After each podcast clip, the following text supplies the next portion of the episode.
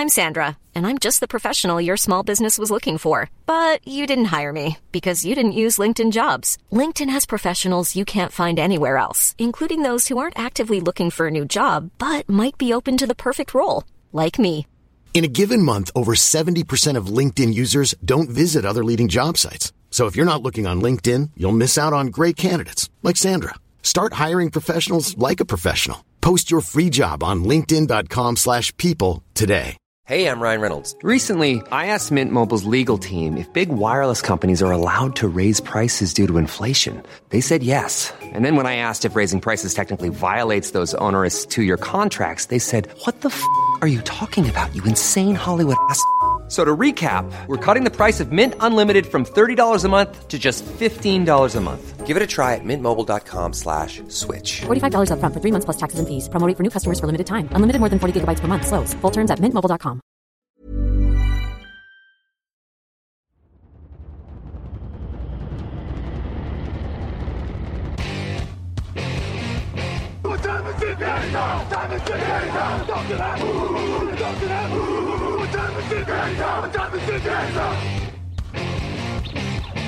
Got gun, Hulk left slot. Dixie left, T left. Mercedes, wide chip, Ricky. Fever left, 75, Katie, Omaha. Quick, go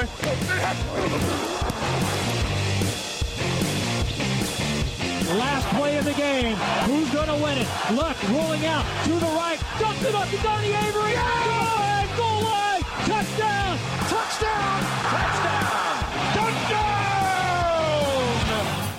Hello, hello, bonjour et bienvenue à tous dans l'épisode numéro 701 du podcast Jean Actuel. Matéi, très heureux de vous retrouver pour un nouveau débrief NFL à mes côtés ce lundi. Euh, oui, ce lundi soir, on enregistre le lundi soir. Je me trahis euh, quand je suis fatigué, je donne tous les détails, hein, je fais pas semblant. Euh, Grégory Richard, bonjour. Bonjour à tous euh, et bonjour Alain. Euh, Bon, comment, il commence à avoir l'habitude que les affiches soient traitées le, le lundi pour le mardi matin quand même. Oui, je pense qu'ils ont compris depuis le temps quand même. Euh, et, et puis en plus là, on est, on, on enchaîne avec Grégory, on était ensemble hier sur Tout Sisplay. à fait. On ne se quitte plus. Ça magie Noël. Tu crois qu'il y a des gens, parce que comme l'émission est mise en ligne à 4h du matin, tu crois qu'il y a des gens qui se disaient vraiment ils se lèvent à 2h les mecs euh, Ouais, franchement, ils, quelle ils ont du courage. Incroyable. du courage. Bon, c'est vrai que c'est enregistré la veille au soir. Euh, la surprise de Noël est probablement de l'année avec Joe Flacco au programme aujourd'hui. Les Dolphins et les Lions en playoff. C'est le programme des trois affiches de la semaine. Vous avez l'habitude cette saison. Et on passera au débrief complet. Demain, ce sera avec Raphaël. On commence avec donc l'affiche entre les Houston Texans 22, Cleveland Browns 36. Les Cleveland Browns qui sont à une victoire des playoffs avec Joe Flacco. Il y avait 36 à 7 dans le dernier quart et un seul touchdown pour les Texans qui était sur un retour de pour un touchdown. Donc on était vraiment à zéro pour l'attaque. Joe Flacco termine à 27 sur 42, 368 yards, 3 touchdowns, 2 interceptions. Énormissime match d'Amari Cooper avec qui il a trouvé quand même une connexion complètement dingue. 111 11 réceptions pour 265 yards. Rien que pour Amari Cooper, les 265 yards et 2 touchdowns, c'est un record de la franchise évidemment, les 265 yards. Grégory, est-ce qu'ils sont en train de jouer comme on l'attendait avec Deshaun Watson, mais avec Joe Flacco? Euh, oui, ça peut donner cette impression en tout cas. Euh, honnêtement, euh, c'est surtout que c'est pas forcément paradoxalement le visage qu'on attendait de voir de cette équipe de Cleveland version Kevin Stefanski. C'est pas en tout cas l'identité qui était la plus notable depuis son arrivée en tant que head coach du côté de l'Ohio. Mais en effet, avec euh, l'arrivée de la signature de Deshaun Watson l'année dernière, c'est ce sur quoi c'était, ce sur, ce vers quoi pardon, c'était censé tendre d'avoir un jeu beaucoup plus vertical. Alors après, on s'attendait sans doute à un jeu un peu plus équilibré, on pourra peut-être y revenir, mais euh, c'est sûr que, en tout cas, ce visage du, jeu très porté sur, l'attaque aérienne, c'est quand même un peu nouveau. Et oui, c'est quand même euh, peut- peut-être que ça peut, en tout cas, euh, servir un petit peu de, de, modèle, on va dire, vers une transition une fois que Deshaun Watson sera de nouveau à 100%.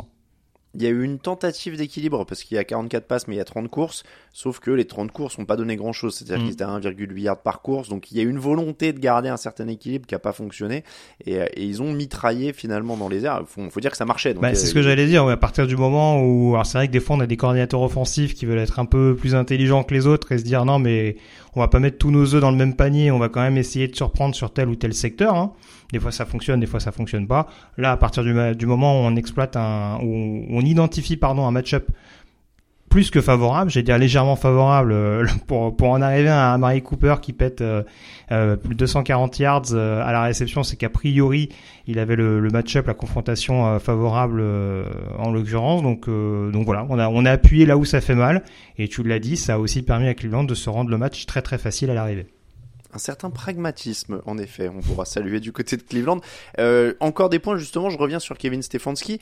Euh, je parlais de retour de kick-off pour un touchdown des Texans. Sur ce retour, justement, leur kicker se blesse, donc mhm. ils se retrouvent à jouer toutes les quatrièmes tentatives, en tout cas quand c'était en terrain où ils pouvaient les jouer.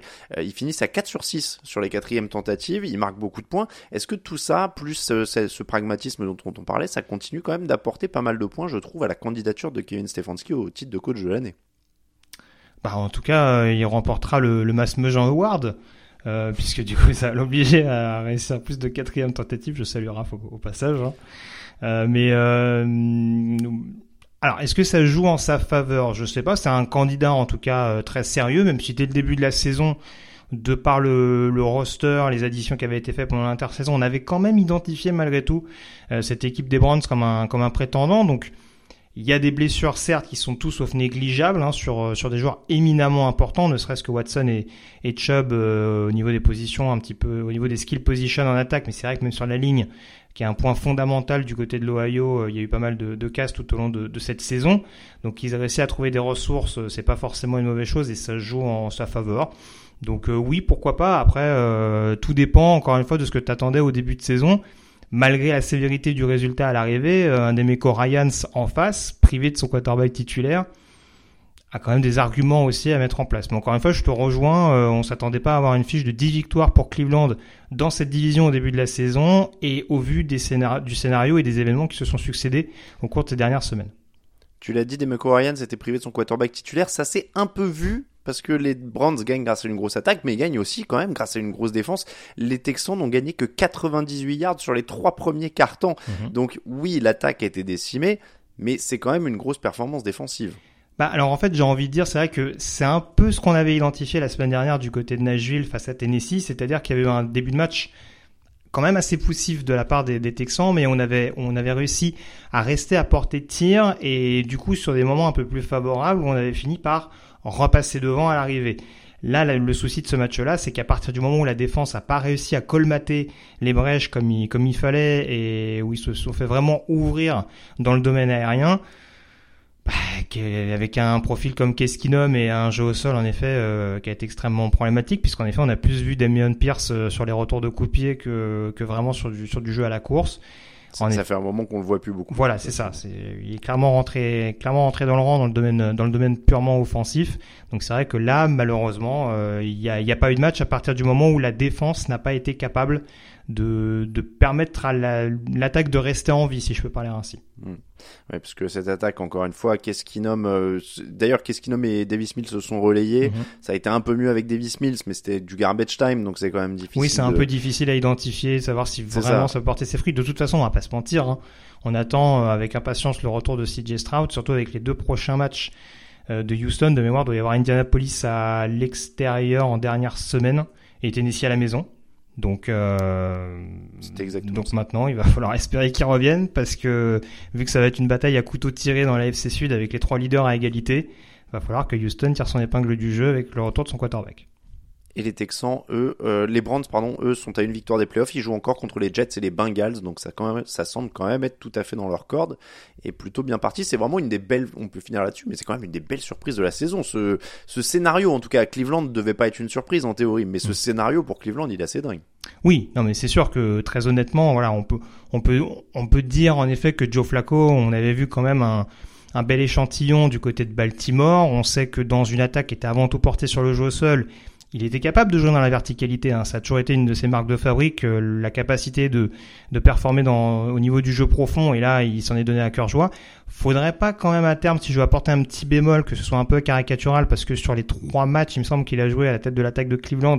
Il y en a au moins deux où on a quand même vu le, le coaching staff euh, l'inciter à lancer vraiment euh, énormément faudrait pas qu'ils prennent les mauvaises habitudes euh, d'autres confrères qui jouent par exemple du côté de Minneapolis. On va peut-être en parler dans quelques secondes. Mm. Mais voilà, ça peut être un point un peu problématique. Mais voilà, cette, cette capacité, on la découvre pas. Maintenant, ce qui est fort, c'est qu'on arrive malgré tout à relancer Joe Flacco, qui est quand même resté quelques mois au frigo et qu'on annonçait free, notamment après son passage du côté des Jets.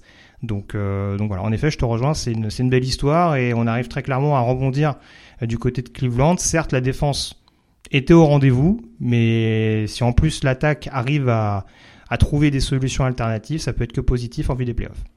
Ce sera une des, des ironies un petit peu d'ailleurs de voir Joe Flacco retrouver les Jets euh, mal en point euh, d'ici la fin de la saison. Ah, c'est surtout un ancien rival de division qui te permet malgré tout de surnager et de rejoindre En. Baltimore en playoff.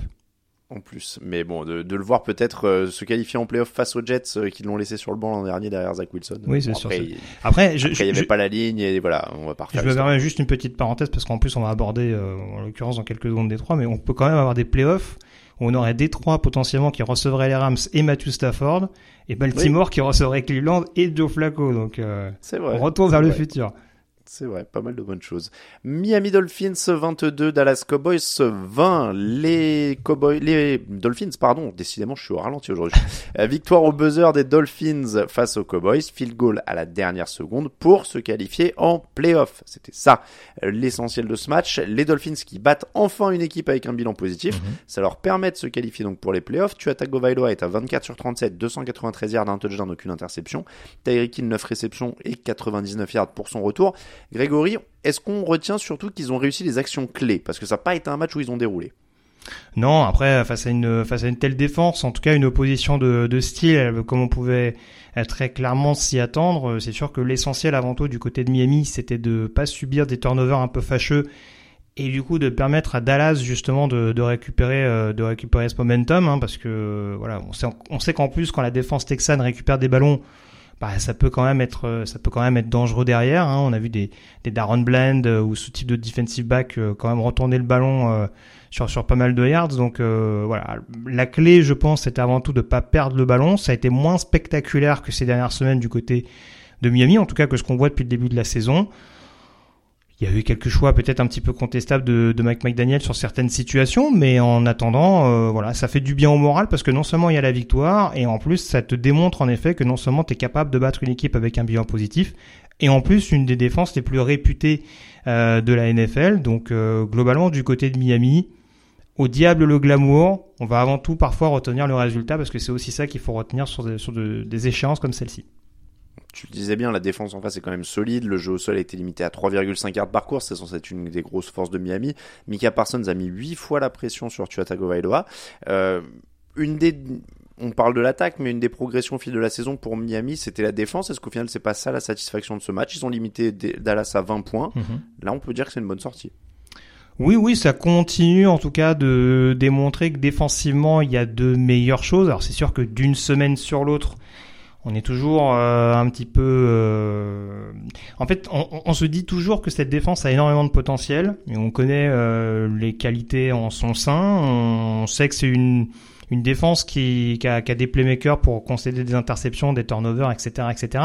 Après, c'est vrai que sur ce match-là, on peut dire qu'il y a deux manières de voir la chose. On peut se dire que d'un côté, il y a le verre à moitié plein, on arrive globalement à maîtriser une attaque de Dallas à 20 points, avec notamment une attaque aérienne qu'on a freinée progressivement, je trouve. Et de l'autre côté, on se dit que, bah, à l'instar par exemple de ce qu'on avait vu contre Tennessee, euh, il y a quoi, une dizaine ou une quinzaine de jours, il y a encore un quatrième carton où tu concèdes des points et où tu vois également Dallas te repasser devant euh, juste juste avant justement de marquer le le field goal. Donc euh, donc c'est vrai que encore une fois l'important c'est le résultat et malgré tout on voit une progression défensive par rapport à ce qu'on pouvait voir en début de saison. Il y a encore des choses où on se dit euh, voilà quand on voit euh, comment CDM s'est baladé en première mi-temps, quand on voit euh, euh, certaines certains trous d'air euh, défensifs sur certains moments un petit peu clutch on se dit bon, Vic Fangio fait du bon boulot, mais il y a peut-être ce manque de concentration, de discipline parfois qui, qui défensivement peut peut-être plomber Miami euh, sur, sur des échéances en, en phase finale. Ils ont notamment été bien débordés par Sid Dilem dans le premier quart-temps, euh, 93 yards et un touchdown rien que sur le premier quart. Il termine avec 118 yards sur 6 réceptions. Euh, il, a, il a pas une seule réception dans le deuxième et le troisième quart, donc il y a Mm. quand même eu des bons ajustements, hein, ouais. mine de rien, Mm. pour, euh, pour Miami de ce côté-là. Euh, après, le jeu au sol a quand même été plutôt bien contenu. On est à moins de 4 yards par course euh, du côté de Dallas. On a longtemps dit que Dak Prescott profitait de la ligne, du jeu au sol, euh, des Ezekiel Elliott, etc., etc. J'ai l'impression que la- cette année, c'est quand même pas mal le contraire. C'est qu'il se débrouille Mm. euh, derrière un jeu au sol poussif, très irrégulier, derrière une ligne qui consacre 4 sacs. euh, et du coup, à l'extérieur, ça passe pas, mais Dak Prescott ne démérite pas. Oui, c'est, je te rejoins globalement. C'est un peu, c'est un peu là où le bas blesse du côté de Dallas très clairement, c'est qu'on sait qu'ils ont une attaque aérienne qui est capable de faire avancer les chaînes. Mais en effet, et c'est très symptomatique de ce match-là, parce que comme tu l'as dit, euh, au fur et à mesure, alors que Sid Lamb doit être doit tutoyer les 100 yards à la mi-temps, euh, il en cumule à peine une vingtaine ou une trentaine au retour des vestiaires. Bah là, on voit que derrière, il n'y a pas forcément de relève et, et d'alternative, et ça fait un petit peu peur parce que le gros, le gros bémol ces dernières années, notamment en phase finale du côté de Dallas, c'est que bah, même entouré, Dak Prescott avait tendance à perdre un petit peu ses moyens euh, face à des face à des grosses écuries. Là, si en plus il n'y a pas le jeu au sol et il y a une ligne offensive qui est un peu intermittente sur certains moments du terrain pour sur certains moments du match pardon pour pour pouvoir justement délester un petit peu euh, Dak Prescott. Après, on sait que c'est un quarterback voilà qui prend un petit peu en expérience, en maturité. Mais voilà, on, ça empêchera pas de se poser un petit peu des questions et de se dire tiens, c'est encore, c'est encore un gros risque et une énorme pression qu'on lui met sur les épaules, une pression dont on ne sait pas s'il est encore capable de totalement la gérer à l'heure actuelle. 3 victoires, 5 défaites à l'extérieur, ce sera un problème pour les playoffs? Bah, clairement, parce qu'en plus, il me semble qu'il sortait d'une défaite un peu lourde sur le terrain de Buffalo. De mémoire, je crois que c'était le dernier match euh, Oui. après avoir gagné 31, contre, contre 31, Philadelphie. ouais. Et c'est un peu le souci, c'est que tu avais frappé un gros coup justement en battant les Eagles en te disant que potentiellement tu pouvais remettre la, remettre la main pardon sur la sur la division. Alors c'est sûr que c'est tout c'est tout sauf un calendrier simple hein, d'aller jouer et à Buffalo et à Miami, surtout dans une configuration AFC où bah, ces équipes-là doivent s'imposer pour éviter d'être euh, clairement sous la menace. Donc euh, à Buffalo, ils ont très très peu existé et là offensivement, il y avait beaucoup moins que ce qu'on a vu ce week-end du côté de Miami. Mais malheureusement, même si paradoxalement, là encore, c'est un peu comme pour la défense de Miami, hein, l'attaque de Dallas, on peut dire pareil. On peut dire que oui, il y a des actions euh, qui, qui ont permis malgré tout de reprendre l'avantage dans, dans le dernier quart-temps, mais ce serait bien d'avoir cette constance parce que euh, on sait que le gros bémol, par exemple, lors des échéances de playoffs dont on parlait, c'est par exemple la marche San Francisco, hein, qui pose beaucoup de problèmes ces dernières années. D'aventure, si tu dois recroiser la défense des Niners, je sais pas si vraiment tu y arrives avec de meilleurs arguments que ce que tu proposais les précédentes campagnes. On va passer au dernier match, celui qui opposait les Detroit Lions aux Minnesota Vikings, ou plutôt l'inverse, puisque c'était dans le Minnesota. 24 pour les Vikings, 30 pour les Lions dans cette rencontre.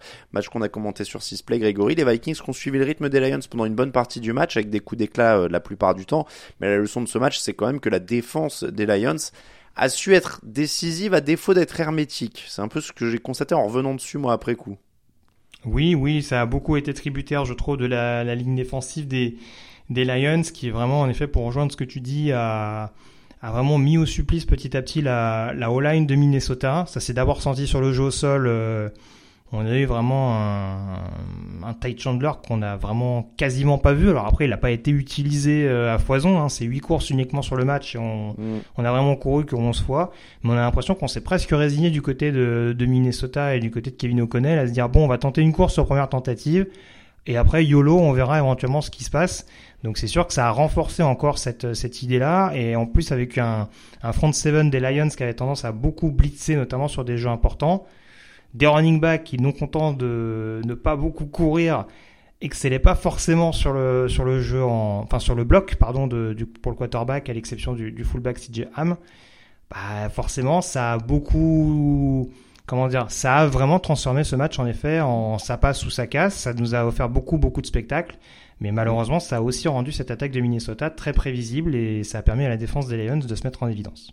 D'ailleurs, les coureurs, ils ont aidé ni sur le bloc ni sur la passe parce qu'ils n'ont aucune réception euh, sur, euh, sur ce match, ce qui peut être des solutions pour soulager un petit peu un quarterback euh, remplaçant ou troisième en l'occurrence. Et c'est ça aussi le problème, ou- c'est qu'on a très très peu joué à mon sens sur le jeu intermédiaire du côté de Minnesota. Mmh, c'est vraiment ouais, pour ça. que j'insiste sur le côté caricatural, c'est que il y a des quarterbacks qui en effet pour être un peu rassurés, surtout que là on parle du troisième quarterback sur le papier de l'équipe, on peut éventuellement lui dire bon ben on va te proposer des solutions un petit peu intermédiaires. Détroit l'a fait de manière excellente pendant tout le pendant tout le match, il anticipe un petit peu sur le secteur offensif des Lions. Du côté de Minnesota, euh, voilà, c'était c'était ou une course ou une passe de plus de 25 yards, donc ça limitait un petit peu les options. C'était exactement ça. J'avais pas encore donné les stats de Nick Mullens, le, du coup, qui était le quarterback des Vikings. 22 sur 36, 411 yards, 2 touchdowns. Donc ça, c'est pour la partie sympa. Mais il y a 4 interceptions. Il se fait arracher aussi un fumble, mais qui est recouvert par son équipe. On va pas se mentir, son style de jeu a quand même aussi aidé un peu Détroit à faire la différence à la fin. Mais encore une fois, il gagne que de 6 points. Mais ils ont profité de ce style complètement. euh, c'est ce que tu disais, c'était rock'n'roll et on l'a dit avant la le dernier drive parce qu'ils sont à 6 points. Ils ont quand même un drive pour aller chercher la victoire Clairement. ouais. et on dit bon bah là Mullens ça va être touchdown ou interception quoi. Il y a aucun d'entre deux et c'est exactement ce qui s'est passé. Il y a eu une interception derrière. Euh, il y a euh, Ifeatu Moli- Melifonwu qui réussit l'interception décisive. Il y a deux sacs pour lui. D'ailleurs un petit détour mais un des gros joueurs de ce match il y a beaucoup de joueurs défensifs qui se sont mis en valeur. Du coup Euh, Kirby Joseph a deux interceptions. Brian Branch en a une après en avoir relâché une qui semblait toute faite. Aidan Hutchinson a pas de sac mais il a mis une tonne de pression. Donc tout ça est quand même positif dans le développement de cette jeune défense Oui, oui, très clairement. Et puis euh, c'est des profils extrêmement polyvalents, hein, comme je disais sur euh, sur Sisplay, c'est-à-dire que Hutchinson, en effet, il y a une pression, mais il y a un énorme travail sur sur le jeu à la course. Ça, ça, ça tente de ça tente de percer sur l'extérieur, sur l'intérieur. Enfin, c'est c'est vraiment un match-up extrêmement problématique pour tout lineman euh, de par euh, de par le physique et, euh, et l'activité des mains qui qui peut avoir. Et puis en effet, euh, voilà, un Brian Branch euh, qui peut être un coup cornerback, un coup safety, Afitou Melifonwu euh, euh, qui peut qui peut blitzer, jouer linebacker, enfin qui a énormément de- d'assignations possibles et à ce moment-là, c'est un régal aussi pour le coordinateur défensif Aaron Glenn qui peut varier très clairement les options et, et mettre à mal cette ligne offensive de Minnesota. Ça a été le principal problème et ça s'est vu plusieurs fois, c'est qu'il y a des moments en effet où les les running backs notamment n'arrivaient pas à bloquer. Il y a des moments où même les running backs étaient étonnés euh, du, de, de, de l'endroit où, où le blitz était appelé. Donc euh, il y a tellement de possibilités. Ça peut être le middle linebacker, ça peut être le corner, ça peut être le safety. Et c'est vrai que c'est extrêmement problématique, que ce soit pour la line de Minnesota ou pour d'autres équipes cette saison, pour contrecarrer cette défense des Lions. En attaque euh, pour les Lions, il y a eu quelques creux, mais il y a aussi un très bon premier drive. Il y a eu des, des temps très très forts par contre, on l'a vu. Euh, Jared Goff est à 30 sur 40, 257 yards, un touchdown. Donc là, pour le coup, c'est vraiment tout l'inverse de ce qu'on disait pour Nick Mullens. C'est-à-dire qu'il complète 8 passes de plus que Nick Mullens, mais il a euh, 150 yards de moins, grosso modo. Mhm. Euh, donc c'est beaucoup plus euh, propre, c'est beaucoup plus calme euh, du côté de du côté de Détroit, mais il a pu compter sur une armada de joueurs quand même de qualité. Amon Rassan Brand 12 réceptions, 106 yards, un touchdown. Jamison Williams 5 réceptions, 43 yards. Et Jamir Gibbs 15 courses, 80 yards, 2 touchdowns, plus 4 réceptions pour 20 yards. On parlait des coureurs qui contribuent dans le jeu aérien. Euh, on sait que Goff c'est un bon gestionnaire désormais, mais on a vraiment l'impression que maintenant il a toute une armada autour de lui. Lequel t'a le plus impressionné dans tous ceux que j'ai cités Gibbs, Boursin Brown, Williams euh, Tu peux rajouter euh, Calif Sam Laporta qui ont été plus discrets mais qui sont là. Bah, c'est assez, c'est assez complet. Après, c'est vrai que c'est assez fascinant la manière avec laquelle Amon Ra Brown arrive toujours, bon an mal an, à, à vraiment euh, s'insérer entre les, entre les lignes de couverture, on dira, pour, pour proposer une solution rapide et efficace, parce que c'est ça aussi euh, ce qui est intéressant du côté de Jared Goff, c'est aussi la manière de parvenir à identifier une fenêtre rapide, que ce soit la première ou la deuxième lecture par exemple, et que c'est quasiment toujours complété. C'est aussi le problème avec cette équipe de Détroit, et c'est ce qu'on a souligné pendant le match, c'est que c'est une attaque qui va être harassante, qui va tout faire pour fatiguer la défense adverse avec des petites passes, avec une gestion de l'horloge, avec une manie pour euh, constamment euh, fatiguer en envoyant les coureurs un peu plus puissants, en trouvant une manière de, de démarquer euh, différentes cibles, que ce soit la Porta qui coulisse un petit peu sur, euh, sur son aile, Amon Rassenbrand qui propose une solution sur l'intérieur, même un Jamison Williams euh, qui a su proposer des, des solutions euh, longue ligne avant de, de potentiellement casser des plaquages, c'est des profils très variés et qui sont un petit peu compliqués à couvrir. C'est-à-dire que voilà, on, là encore, je parlais des difficultés au niveau de l'attaque de Minnesota, par exemple, à s'ajuster aux différents blitz de Détroit. Là aussi, on a des visages qui sont tellement différents au niveau de cette attaque de Détroit avec différents types de profils, différents joueurs qui peuvent, en fonction des situations, se, se démarquer dans telle ou telle situation, faire des excellents tracés et, euh, et réaliser une séparation rapide, que même si ça fait pas systématiquement 20, 30, 40 yards, et bah quand même ça va faire mal au moral, euh, ça va faire, euh, ça va épuiser, ça va jouer sur la discipline également euh, de l'équipe parce qu'on a vu de plus en plus d'indiscipline défensive au fur et à mesure du match du côté de Minnesota et à mon sens c'est pas anodin à la manière dont cette attaque de Détroit euh, a fini au, au fur et à mesure par les drives. En tout cas, ça sera une équipe très intéressante à voir en playoff. Ils remportent leur, leur, division pour la première fois depuis 1993. Ils seront en playoff. Ils auront l'avantage du terrain pour le premier match. Ce sera une sacrée fête à Détroit. Ce sera leur premier match euh, de playoff à domicile depuis 93-94 puisqu'ils avaient remporté leur, euh, leur division. Mais la dernière fois qu'ils ont gagné un match de playoff, c'était en janvier 1992. Euh, donc ça, ça, commence à remonter quand même sérieusement. Ils ont joué hein, quelques fois les playoffs en 2016 notamment mmh. récemment. Ils ont eu quelques participations en playoff, mais ils n'ont pas gagné de, de match de playoff depuis 92 et ils avaient joué depuis 93-94 tous leurs matchs de playoff à l'extérieur, donc ce sera la première fois qu'ils seront à la maison. Les Vikings, eux, sont à 7-8. Mathématiquement, au moment où on enregistre, ils sont toujours en course. Mhm. Ça se complique quand même euh, au niveau. Non, ils sont 8. Oui, Alors, le truc, c'est qu'ils sont... Donc, euh... le truc, c'est qu'ils sont à 7-8. J'ai quand même l'impression, voilà. au vu des résultats de ce week-end, que les Seahawks et les Rams ont marqué des gros gros points. Oui. La seule vraie problématique, par exemple, pour les Rams, c'est ce déplacement en dernière semaine à San Francisco qui peut les leur poser problème, notamment au détriment du vainqueur du match de ce week-end entre Minnesota et Green Bay. Donc ça va être un match extrêmement capital pour les Vikings à remporter. Euh, maintenant, la bonne et la mauvaise nouvelle, si on commence par la mauvaise, bah, c'est cette épidémie de blessures qui se poursuit. On a vu énormément de joueurs de nouveau rejoindre l'infirmerie, les Jordan Addison et TJ Hawkinson, les Mekai Blackmon sur un poste de cornerback qui était déjà un petit peu dépeuplé, Didier Wanham qui sans trop de surprise malheureusement est, euh, est forfait jusqu'à la fin de la saison. Mm. Donc tout ça, ça se rajoute. On voit malgré tout que le coaching staff arrive à trouver euh, des solutions euh, alternatives, mais avec euh, ce côté peut-être un peu trop dogmatique par moment qu'on a qu'on a évoqué tout à l'heure, notamment dans le secteur offensif. Ils ont, en tout cas, ils ont aucun droit à l'erreur. C'est ça aussi ah, ça, sûr, sur les Mais en Vikings tout cas, ça reste une équipe que- hyper spectaculaire et fun. J'ai l'impression que quoi qu'il arrive, Kevin O'Connell a dit si on doit mourir, ce sera avec les armes. Alors des fois, c'est des fois c'est un peu vilain. Hein. On l'a vu hein, à, à, à Vegas euh, contre Chicago, ça peut être très très moche aussi Minnesota. Mais euh, peut-être qu'avec Nick Mullens, on a décidé jusqu'au bout de se dire il y aura du glamour. Si ça passe, tant mieux. Si ça passe pas, au moins on aura proposé quelque chose. Eh bien, c'est comme ça qu'on termine l'épisode 701 du podcast John Actu. On parle de tous les autres matchs de la semaine 16 dès demain avec Raphaël Masmejean. Il y aura plein de choses parce qu'on n'a pas eu de fauteuil après le match, les matchs de jeudi et samedi. Euh, donc, en fait, là, on a fait trois matchs. Donc, ça veut dire qu'il y en aura 13 dans l'émission de demain avec bien. Raphaël. Ouais, on a, on a 13 rencontres et on est que deux. D'habitude, on est trois. Euh, on a 13 rencontres et on est deux. Évidemment, on jongle avec les plannings pendant la période de Noël. On espère que vous passez tous de bonnes fêtes. Merci beaucoup, Grégory. Toujours un plaisir. Merci à toi. Et on se retrouve donc très vite sur les ondes de TD Actu. Continuez à passer de bonnes fêtes. Ciao tout le monde.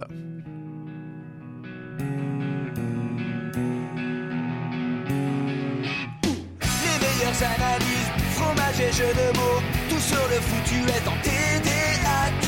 Le mardi, le jeudi, tel gâteau risotto, les meilleures recettes en TDAQ. Fumble pour JJ Watt, Bismuth pour Marshall Lynch, classe Global Beckham, Tom Brady quarterback, calé sur le fauteuil, option Madame Irma, à la fin on compte les points et on finit en requin.